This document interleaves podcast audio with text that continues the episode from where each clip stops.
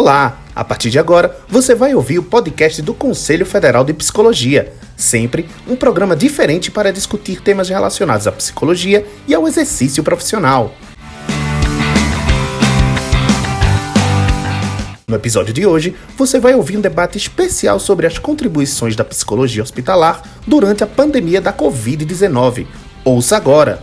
Eu sou Ana Sandra Fernandes, presidente do Conselho Federal de Psicologia, e estamos hoje aqui com mais uma live para discutirmos um pouco sobre a atuação do psicólogo, da psicóloga no contexto da psicologia hospitalar. Gostaria de saudar a todas as psicólogas e psicólogos que nos acompanham neste momento. Queria fazer um agradecimento a toda a nossa equipe técnica do Conselho Federal de Psicologia, que nos assessora para que essa, é, essa live seja possível. E também queria agradecer é, a participação das nossas convidadas para é, essa live de hoje, que é a Lívia Moreto e a Ana Merzel. Bem, é, saudando a vocês, queria considerar que essa realidade que nós estamos vivendo, ela é desconhecida para todos nós. E estamos buscando construir os caminhos que nos, que nos ajudarão é, a sair dessa crise. Nós, do Conselho Federal de Psicologia, infelizmente, não temos todas as respostas. Na verdade, eu acredito que ninguém tem, mas temos muita, muita disposição para construir juntos, junto com os 24 conselhos regionais de psicologia, junto com as diversas entidades da psicologia brasileira e junto com cada um de vocês, psicóloga, psicólogo, que nos acompanham e que, e que têm nos auxiliado, nos demandando, mandando perguntas, é, se comunicado conosco, compartilhando conosco também esse momento de bastante dificuldade. Por isso, eu quero reforçar sempre com cada um de vocês é, que esse é um momento importante para a unidade. Precisamos unir esforços para nos reinventar e de mãos dadas, mesmo que nesse momento mãos dadas seja no sentido figurado, atravessarmos e aprendermos, sobretudo aprendermos com essa realidade que nos desafia. Eu queria agradecer, é, e eu queria que esse agradecimento fosse muito especial a todas as psicólogas e psicólogos que estão na linha de frente da realização é, de, do trabalho, principalmente nesse momento que apesar do medo, que a gente precisa entender que o medo que estamos sentindo, ele é legítimo, esses profissionais têm assumido a missão de cuidar da população que tanto necessita do nosso trabalho. A cada um de vocês, o nosso mais profundo reconhecimento pela disposição e pela grandeza do trabalho que vocês é, têm realizado. Um outro aspecto muito importante que eu preciso ressaltar antes de darmos continuidade à nossa live é que, infelizmente, essa crise que estamos enfrentando agora, ela pega o Brasil num momento também muito sensível, em função de um processo que já vinha acontecendo na nossa realidade de desmonte e precarização do SUS, por falta de investimentos importantes em diversas áreas. Acho que nunca é demais lembrar é, da PEC 241-55, que congela gastos públicos na saúde por um período de 20 anos. Só para vocês terem uma ideia, o IPE apontou que a saúde poderá perder, neste período, um valor estimado de 743 bilhões de reais. Ao dizer isso, eu gostaria de fazer, como tenho feito sempre, um apelo e uma defesa intransigente ao SUS. É, que certamente será absolutamente fundamental ao longo de todo esse período. Eu não posso deixar de desejar que essa pandemia que bate em nossas portas, de uma vez por todas, aponte como horizonte o caráter eminentemente público da saúde, da educação, da pesquisa e da ciência. E aí, para dar prosseguimento à, à nossa live, eu queria então passar a palavra para a nossa primeira convidada, a Ana Merzel, que é coordenadora do programa de experiência do paciente, do paciente do Hospital Israelita Albert Einstein. Ela possui experiência na área de psicologia, com ênfase em psicologia infantil, é, orientação de pais, trabalho com gestantes de risco e situação de crise durante a internação hospitalar. Ana, ao passar a palavra para você, queria que você nos ajudasse, então, a refletir sobre esse processo, a dificuldade da atuação da psicologia nesse momento, sobretudo na área hospitalar e principalmente considerando é, essas questões do, das dificuldades que a gente enfrenta a partir desse processo de precarização, sucateamento do SUS. Seja bem-vinda, Ana, muito obrigada por estar conosco. Ana Sandra, obrigada pelo convite, obrigada ao Conselho Federal de Psicologia por dar a oportunidade da SBPH estar junto, né, nesse momento, como você mesmo mencionou, é inédito, a gente não tem nenhum outro precedente desta magnitude e nós estamos aprendendo a fazer juntos. E frente a essa questão, é, um dos aspectos né, que os profissionais têm ficado muito preocupados é com relação a como devemos atender o nosso paciente. O que é necessário para a gente utilizar de EPI, de equipamento de proteção individual, para nos proteger. Então, lembrando que a primeira coisa essencial é a proteção da nossa saúde. De nada vai adiantar um de nós adoecermos e também temos que ocupar aí um espaço, né, dentro da situação hospitalar. Então é muito importante a gente ter o equipamento adequado. A gente tem uma variabilidade enorme no Brasil, é um país de dimensão continental, de norte a sul, com diferentes realidades, hospitais públicos e privados que a gente sabe que tem condições de oferecer equipamentos diferentes. Uh, nós publicamos na, no site da SBPH, semana passada, algumas recomendações de EPI né, para o profissional usar, e isso gerou uma questão em relação a que tipo de máscara que devemos utilizar. Então, veja bem, nós publicamos o que é o Gold Standard, a recomendação ouro, né, para o profissional se proteger. Entretanto, a gente pode fazer adaptações e tomar cuidados para que a gente se proteja. Então, frente a paciente COVID positivo ou COVID suspeito, é importante o uso de máscara. Qual a máscara preferencialmente? Se eu for atender o paciente no leito, o ideal, o padrão ouro, é a máscara N95. Não temos máscara N95, só temos máscaras cirúrgicas. Então, o profissional ele precisa usar máscara cirúrgica, óculos de proteção e se manter distante do paciente, pelo menos um metro. Entre um e dois metros, dois metros é o recomendável. Por quê? Porque quando a gente fala, a gente tem gotículas, e isso também é uma forma de contaminação não podemos ter contato físico, abraçar, beijar, dar a mão e principalmente higienização das mãos. A higienização seja lavando as mãos com água e sabão quando houver sujidade nas mãos visíveis ou utilizando o álcool em gel, ela deve acontecer antes de colocar a máscara, após retirar a máscara, sempre higienizar com a maior frequência possível. Então, uma das perguntas que aparece é como que a gente vai fazer um setting? Muitas vezes a gente tem camas, um leito do lado do outro. Isso é possível? Então, aí, esse é um convite para que cada profissional avalie as condições que existem, porque realmente, às vezes, a tendência da gente é chegar perto do paciente para poder constituir aquele setting de atendimento, né? E eu evitar que outros pacientes participem do atendimento daquele paciente que eu estou no momento. Então, a gente precisa considerar essas questões.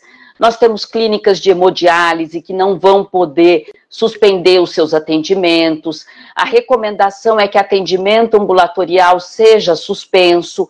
Então, o que, que a gente está fazendo? Nós estamos fazendo uma rede de proteção. E é isso que a gente quer para nós profissionais, psicólogas, psicólogos, que nós nos preocupemos com a nossa saúde e que a gente possa voltar para casa sadio e que a gente possa exercer o nosso papel.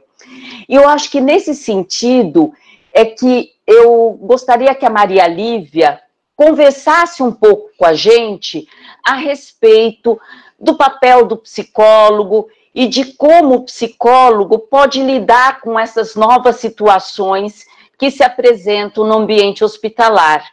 Então, a Maria Lívia agora assume a palavra para conversar com vocês. Boa tarde a todos os psicólogos e todas as psicólogas que nos acompanham não só nessa live, mas nesses últimos dias. Deixa eu só apresentar a Maria Lívia, né? É, tá a Maria bom. Lívia Moreto. Sim.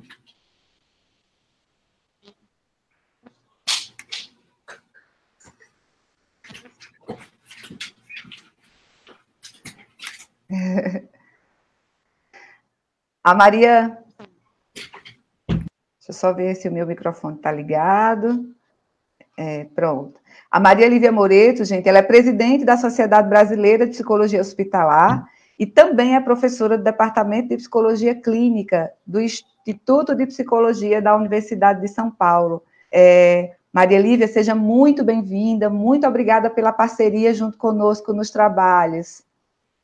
Eu, eu, eu que agradeço, Ana Sandra, é, o, a parceria e o trabalho conjunto, o amparo que a gente tem tido e podido oferecer entre nós e para os nossos colegas da psicologia.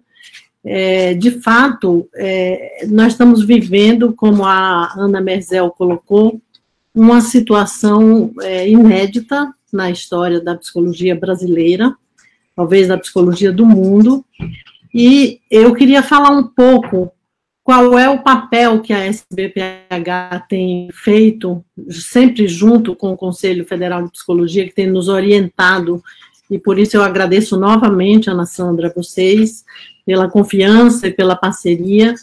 É, mas, assim, o que, que nós temos feito? A gente sabe que é, todos os profissionais de saúde, não só os psicólogos, estão num momento inédito em suas carreiras, essa geração de profissionais de saúde jamais enfrentou nada parecido, e o enfrentamento é, não é só com relação ao combate ou à paralisação da disseminação do vírus.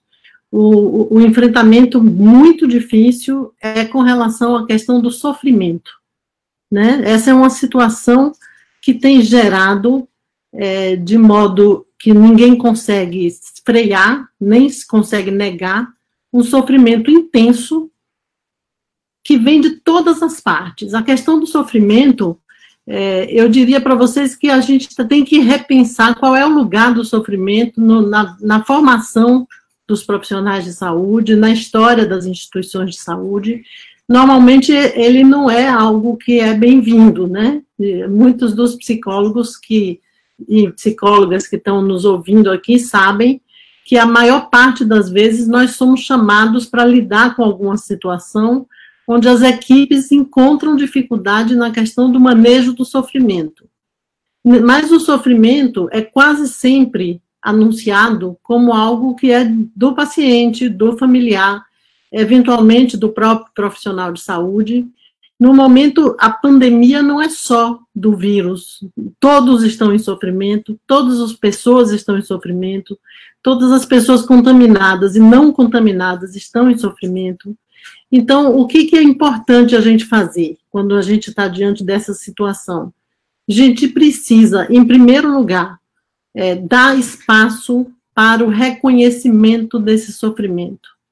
Então, o que, que os psicólogos que estão na linha de frente têm nos contado a respeito do que eles têm feito, do que eles têm tentado aprender. É, num primeiro momento, frente ao susto da situação, é, a gente notou que o movimento do, dos psicólogos e das psicólogas diante do desespero é, é, uma espécie de impressão de que não sabe nada, de que não tem como resolver, e a gente, num primeiro momento, recebeu de modo maciço e intenso uma demanda de guia, de diretriz, de protocolo, do que fazer, e é, é absolutamente compreensível essa demanda, mas é muito importante que nós consigamos, nós, Conselho e SBPH, que a gente consiga transmitir que nesse momento nós não temos o conhecimento que está por ser construído. E para construir esse conhecimento, a gente precisa, em primeiro lugar, apesar de todo o sofrimento, de todo o risco que todo mundo está correndo, a gente precisa se acalmar, a gente precisa refletir, a gente precisa aproveitar todo o repertório que a gente construiu ao longo de uma vida e tentar construir um conhecimento novo, ao invés de ficar pedindo e procurando que as pessoas que têm uma certa autoridade, é, como professores, gestores e etc., entreguem um conhecimento pronto, porque isso é uma, um mecanismo, de certo modo, é, desesperado, talvez um pouco infantil, e que eu noto pela. Eu já conversei com quase uma centena de colegas psicólogos de todos os estados do Brasil, e eu noto de uma semana para cá uma mudança que me agrada muito, que me tranquiliza também, que é uma mudança de posição subjetiva dos colegas, no sentido de que, assim, nós estamos juntos. Nós não, não existe um saber de um é maior do que o outro. Então, assim, é, a, a SBPH teve uma iniciativa que alguns já conhecem, muitos já conhecem, a gente resolveu criar um espaço de fala, um espaço de compartilhamento de experiências, porque a gente entende do ponto de vista político, do ponto de vista ético, do ponto de vista teórico, que é extremamente importante, ao invés de nós entregarmos diretrizes, a gente dá voz aos profissionais que estão na linha de frente, o que é que eles estão encontrando, quais são as dificuldades que eles estão enfrentando, quais são as dores que eles estão enfrentando e quais são também as dores que eles não conseguem enfrentar e em que medida que nós que temos aí sim, é verdade, a experiência conta, a gente tem uma certa experiência não com esse problema, que é inédito, mas com dificuldades, enfrentar dificuldades, eu diria que é alguma coisa que a gente consegue fazer quase habitualmente no nosso dia a dia. Então, a gente criou um espaço é, que de, demos o nome, não por acaso, de achar palavra, porque a grande maioria das pessoas que nos procura muitas vezes nos procura realmente muito angustiado, com muita dificuldade de encontrar a palavra para dar conta do que está acontecendo.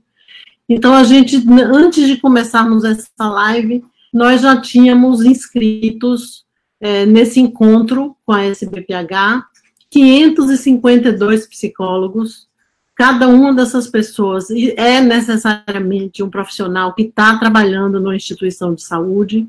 Essas pessoas preencheram um formulário, elas colocaram suas dificuldades, elas colocaram suas questões, mas elas estão também nos ajudando a colocar suas invenções. O que, que elas têm inventado? Porque o tempo agora é de inventar. Claro que inventar baseado numa ética, numa teoria, numa experiência compartilhada, mas, assim, tem sido um espaço extremamente importante esse de compartilhamento de experiência para a invenção de novos saberes. Eu tenho a, a esperança de que a gente vá conseguir atravessar essa pandemia é, muito mais maduros e muito mais seguros de que o saber que estamos construindo é um saber conjunto.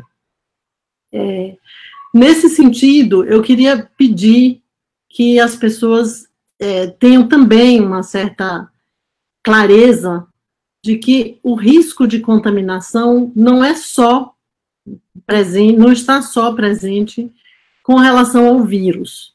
Eu volto na questão do sofrimento. Mesmo naquelas situações onde o profissional psicólogo tem, na instituição que ele trabalha, todo o equipamento de proteção individual dentro das normas de segurança, é importante a gente dizer que mesmo quando ele está completamente paramentado, ele não perde o medo, o medo continua. E o medo não é só contaminar sofrimento. As pessoas têm conversado com a gente, eu pessoalmente tenho conversado com vários psicólogos que se, se, se encontram numa situação tal, se sentem contaminados pelo sofrimento e ficam duvidando de sua condição de dar conta da situação que estão enfrentando. Nesse sentido, eu acho que nosso papel é importante. É preciso dar voz e encorajar e dar poder para essas pessoas, porque são pessoas bem formadas, a gente sabe a procedência dessas pessoas, é extremamente compreensível que o medo de sofrer junto faça com que elas tenham medo de não trabalhar bem.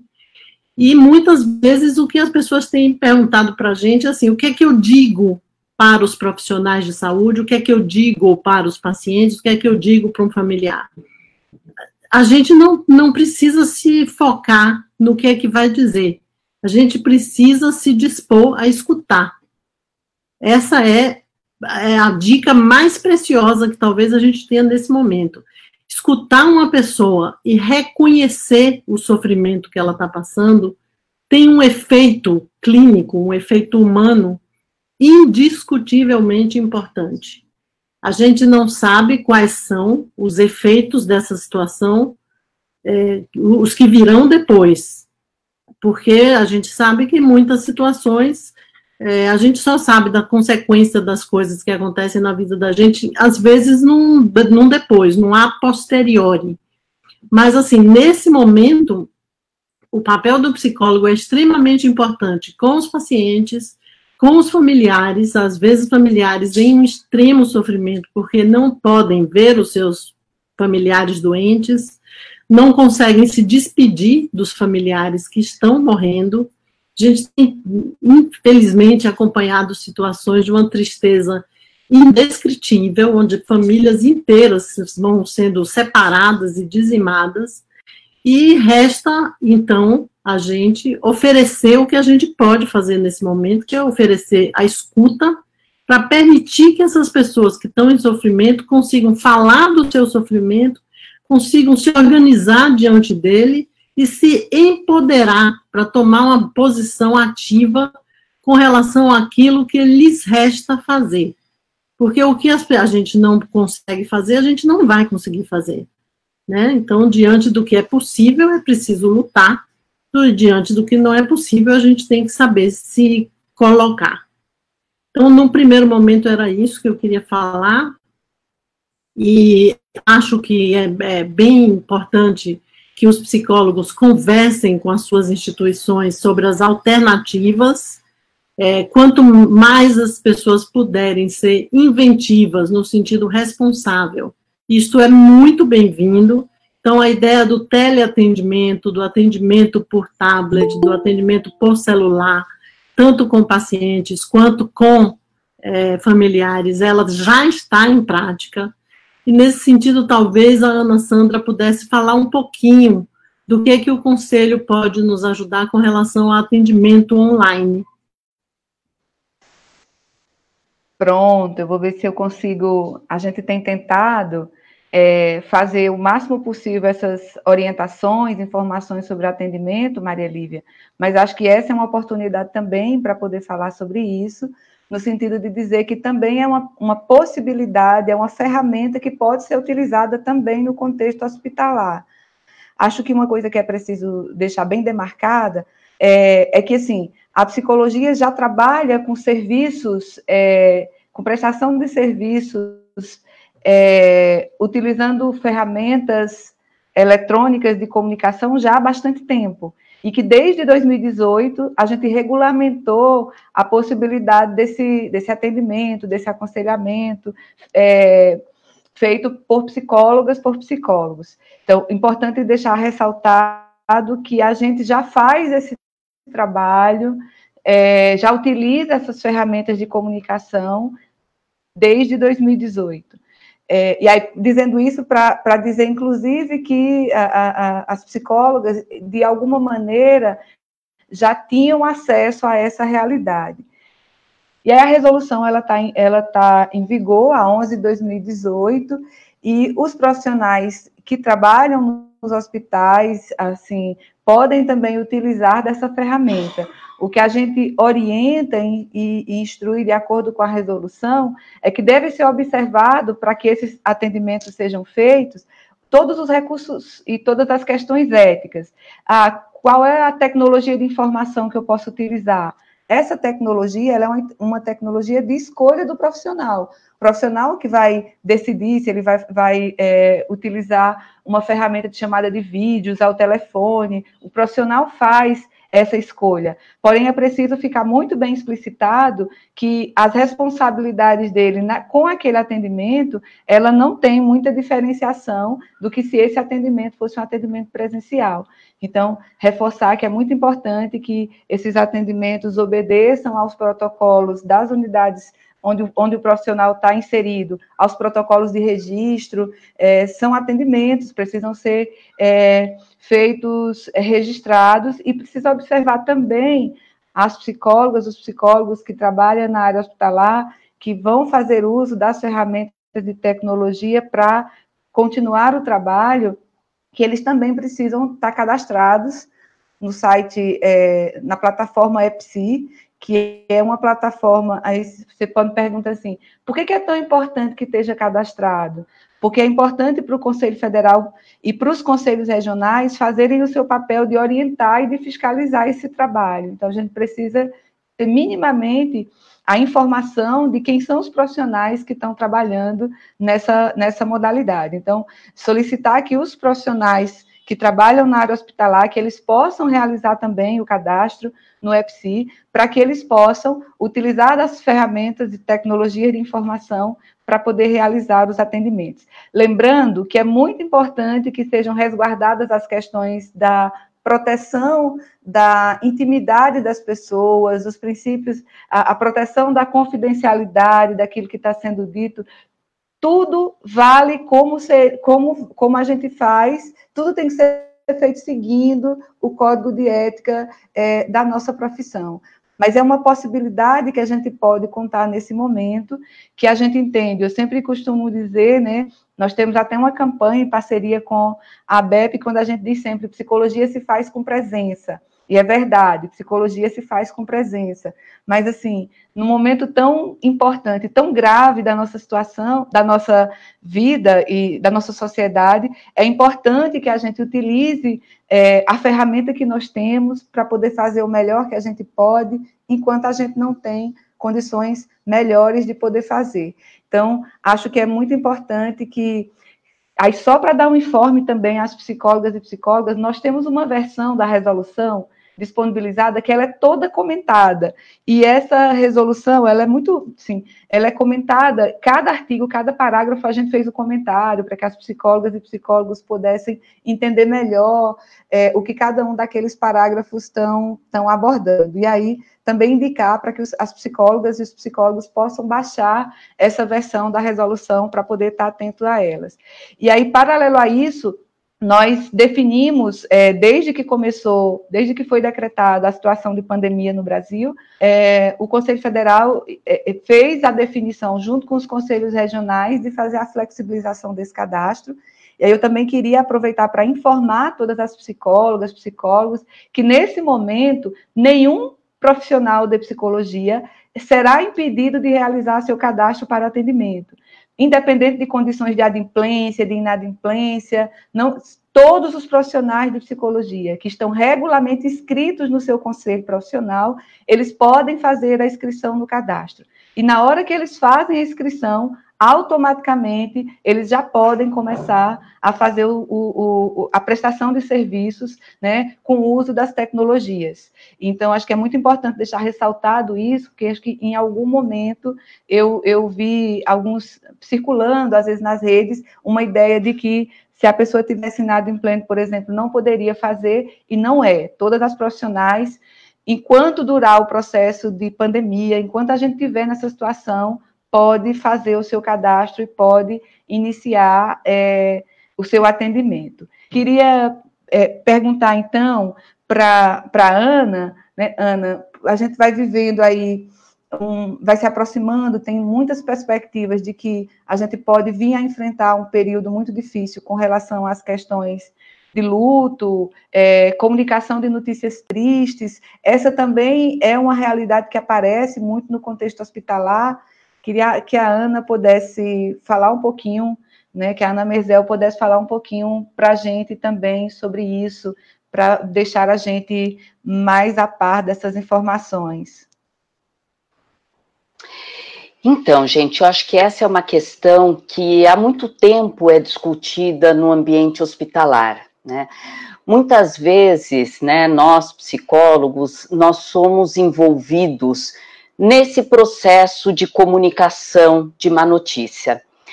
É, da notícia difícil é ruim para todo mundo, né? Ninguém gosta de ser o portador da notícia, da má notícia. E a gente vê que muitas vezes o psicólogo, a psicóloga, eles são colocados no papel de quem comunica o óbito. Agora, veja bem, gente, o óbito é um evento médico, né? o atestado de óbito é um atestado médico. Quando um paciente morre, a família quer saber a causa da morte, o que, que aconteceu para o paciente a óbito. E isso, quem tem propriedade para explicar é o médico, não somos nós psicólogos. Então, a gente acaba vendo três situações. Uma situação onde é, a tarefa é passada para o psicólogo, então é o psicólogo que deve dar notícia, e muitas vezes eu questiono quando vem essa colocação, porque normalmente nos serviços hospitalares não existe psicólogo 24 por 7, né, 24 horas por 7 dias. Quando o paciente falece no fim de semana ou à noite, vai ficar esperando o psicólogo chegar para dar a notícia. Esse é um ponto.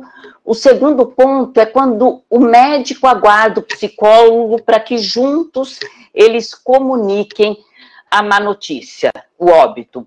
Essa é uma possibilidade, mas eu acho que o porém também está nessa questão que o psicólogo não existe um esquema de trabalho de 24 horas por sete dias na semana. Então, acredito que em muitos momentos o médico vai ter que dar essa notícia sozinho, porque é impossível contar com a ajuda do psicólogo. E, uh, por fim, tem a situação onde o médico comunica o óbito e o psicólogo entra posteriormente para trabalhar com a repercussão do óbito para a família. Né? Então, essas são as três situações. Agora, a gente precisa deixar claro que essa comunicação é médica. Né? Nós estamos para compor a equipe multi e auxiliar nesse processo, mas não somos nós os portadores da notícia. E ainda com relação ao óbito, acho que um dos aspectos que a gente está enfrentando é a questão do que fazer com esse corpo, né? Porque existem as orientações que o corpo precisa ser ensacado, o caixão vai ser lacrado e precisa haver o reconhecimento do corpo e a emissão do atestado de óbito, que ainda é físico. Então, nesse sentido, a gente está vendo os psicólogos e as instituições hospitalares inovando. Né? Então, ontem no nosso encontro, um colega colocou que o hospital fez uma sala e colocou um vidro para que o familiar pudesse fazer o reconhecimento através do vidro e não através de um tablet. Então, são situações que a gente tem vivenciado. Né? A questão da visita virtual também, muitos psicólogos têm propiciado que as famílias entrem em contato com os pacientes que estão mais graves e no momento não estão podendo se comunicar com o seu próprio celular, para que possibilite esse contato, já que o paciente que é COVID positivo, ele está isolado. Então, essas são estratégias que a gente vem criando e utilizando a tecnologia a nosso favor. E um pouco como a Ana Sandra colocou, é, a tecnologia tem que ser utilizada a nosso favor. E nessa situação que a gente está vivendo, né, o bom é inimigo do ótimo. Então, é melhor que a gente crie alguma condição e propicie o acolhimento, a escuta, dessas pessoas e mesmo utilizando a tecnologia com as equipes multiprofissionais, porque hoje a recomendação é que a gente não se reúna muitas pessoas numa sala. Então, o psicólogo pode viabilizar grupos à distância, mesmo com os profissionais, mas que a gente possa acolher todos que estão em sofrimento e nós também, psicólogos, que estamos vivenciando essa mesma questão. E eu acho que aí a gente entra num outro aspecto, né, que é a questão de o que, que vai acontecer com o luto. Será que a gente vai ter um luto mais complicado? A gente está mudando, a gente está frente a uma nova situação. Então, gostaria que a Maria Lívia comentasse um pouco do processo de luto frente a essa pandemia do Covid-19. Então, vamos lá. No meio da luta, a gente precisa falar de luto também, porque a previsão é de que nós, profissionais, psicólogos e psicólogas, a gente vai ter que estar, tá, eu diria assim, em dia com nossa formação teórica é, para sustentar o enfrentamento do que vai ser uma espécie de luto é, em pandemia também. Né? A previsão é de que existam pessoas é, que vão ter muita dificuldade, como já está, já está acontecendo. É, a, a, Ana falou da utilização da tecnologia. Eu acho que pela primeira vez, é, talvez algumas pessoas estejam utilizando as redes sociais para o seu fim legítimo, que é comunicação.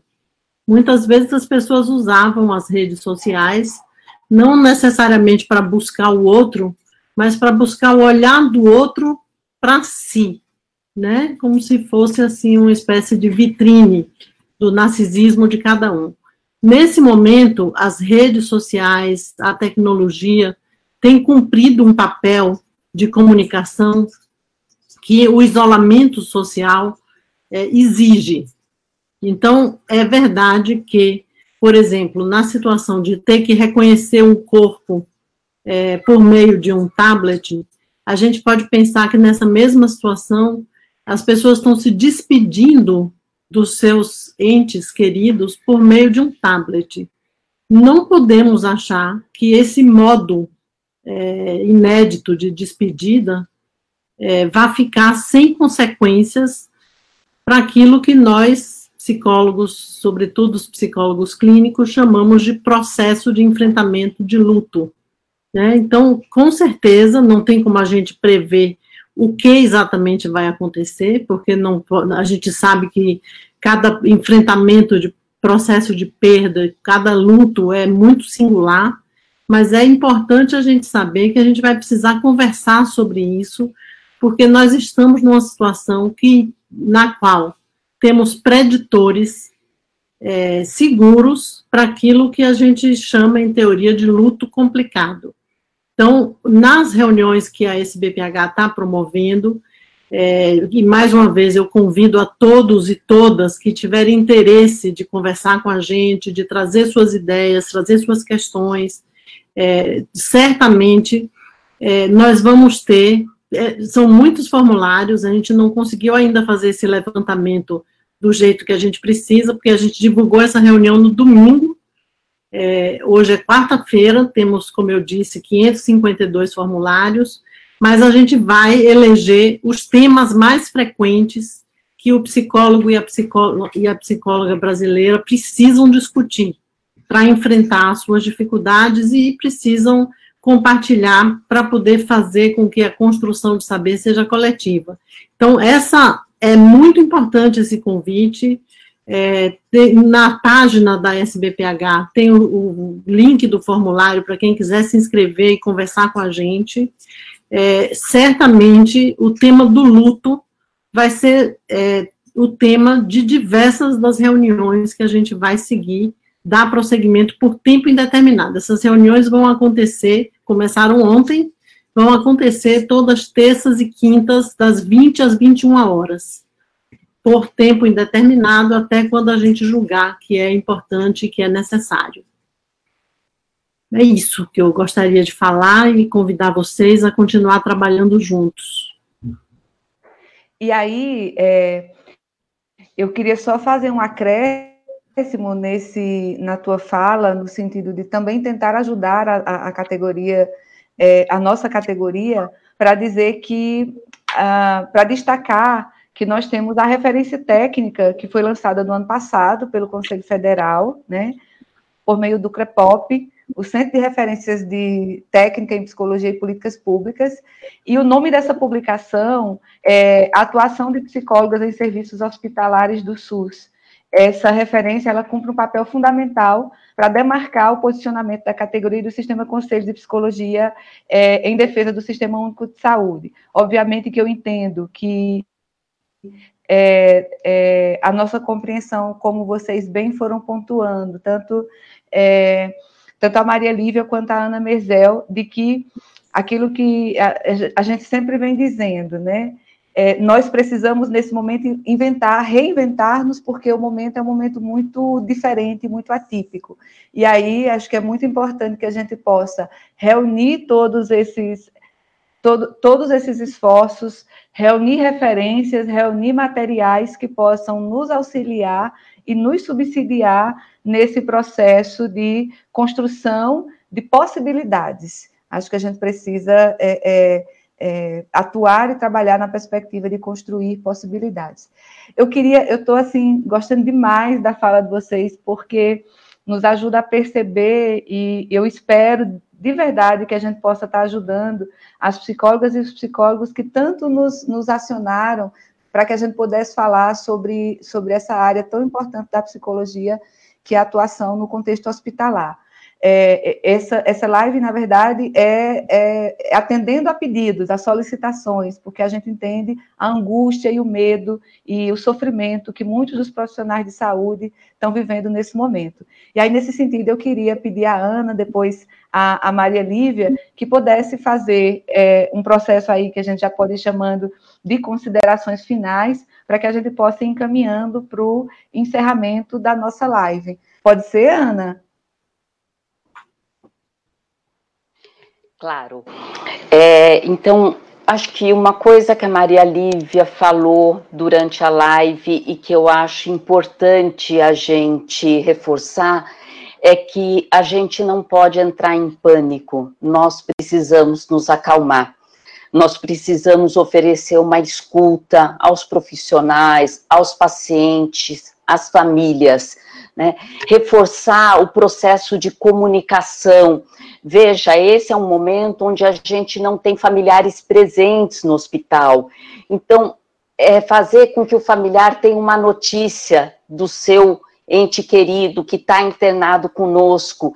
Isso o psicólogo também pode viabilizar esse contato, essa ponte entre médico, equipe de saúde e familiar.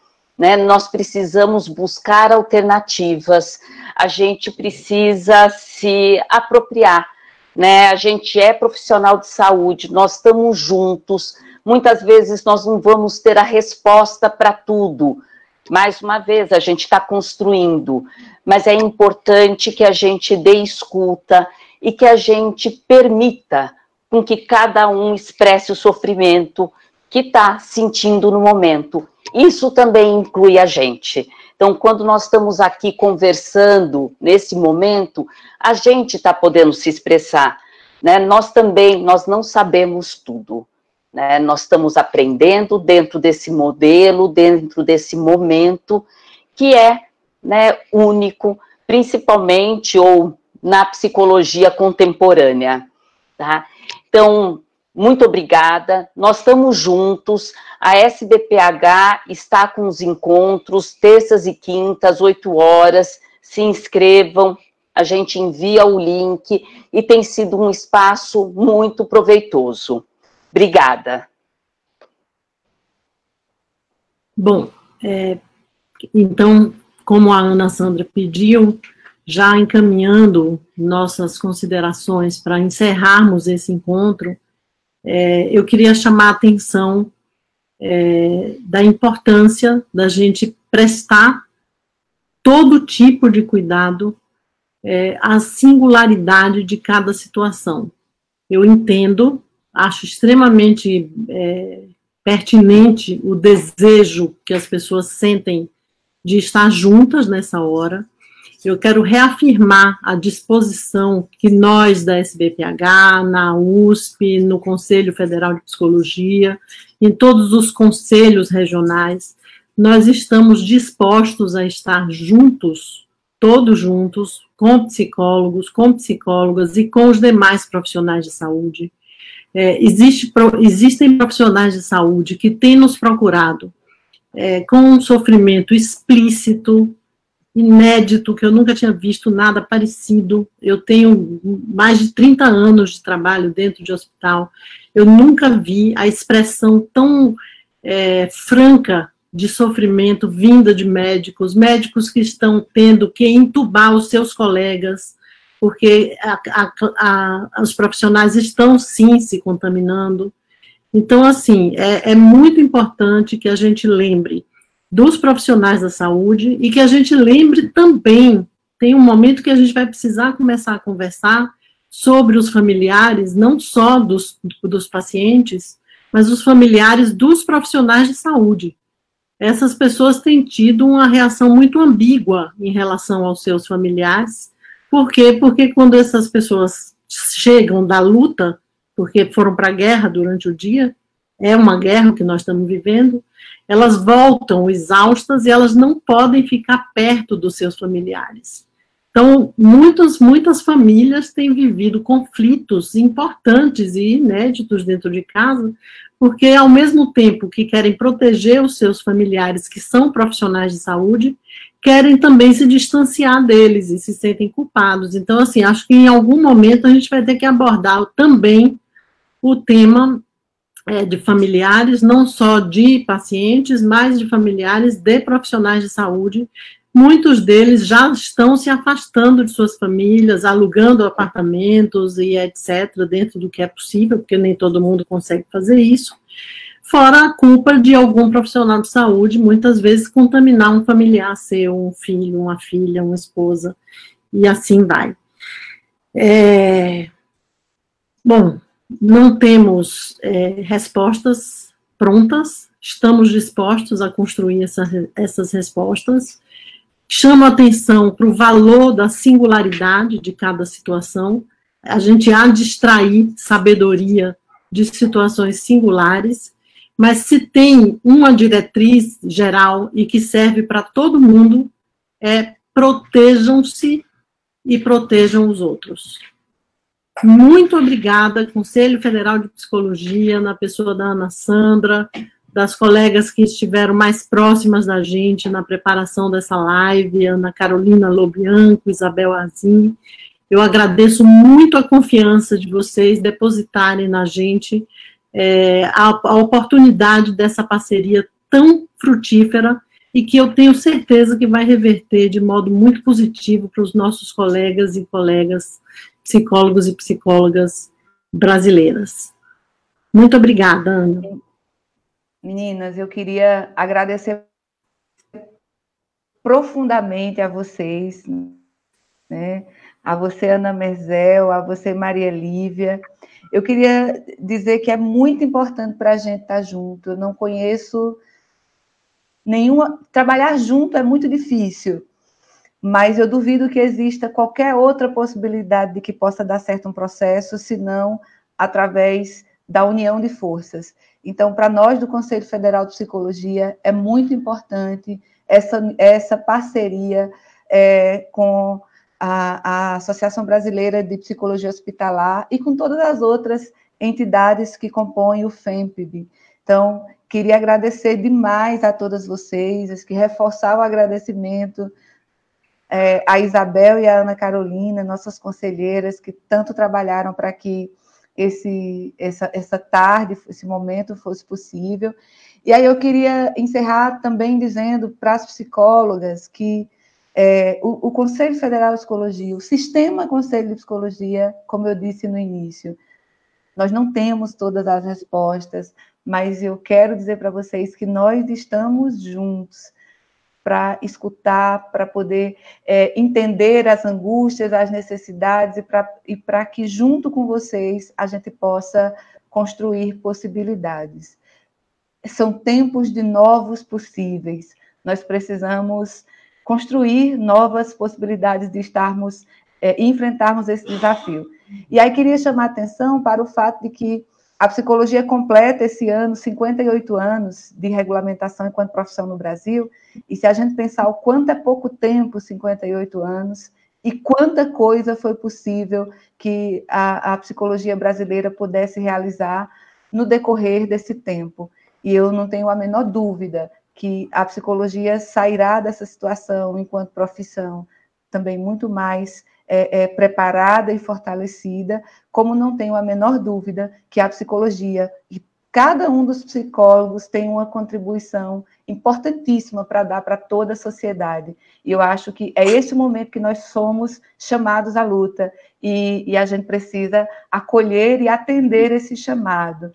Em onde quer que nós estejamos, na ação que a gente estiver produzindo, no espaço de atuação que nós tivermos, é muito importante que a gente atenda o chamado é, para o cuidado é, e atenção em saúde, em saúde em todos os níveis de promoção que ela pudesse dar. E, mais uma vez, muito obrigada. Obrigada a todas as psicólogas e psicólogos que nos acompanham. Obrigada ao nosso plenário. É, enfim, é, só a, informando para vocês que a gente está preparando a próxima live. Provavelmente no início da próxima semana nós faremos a live das, é, da atuação da psicologia em situações de desastres.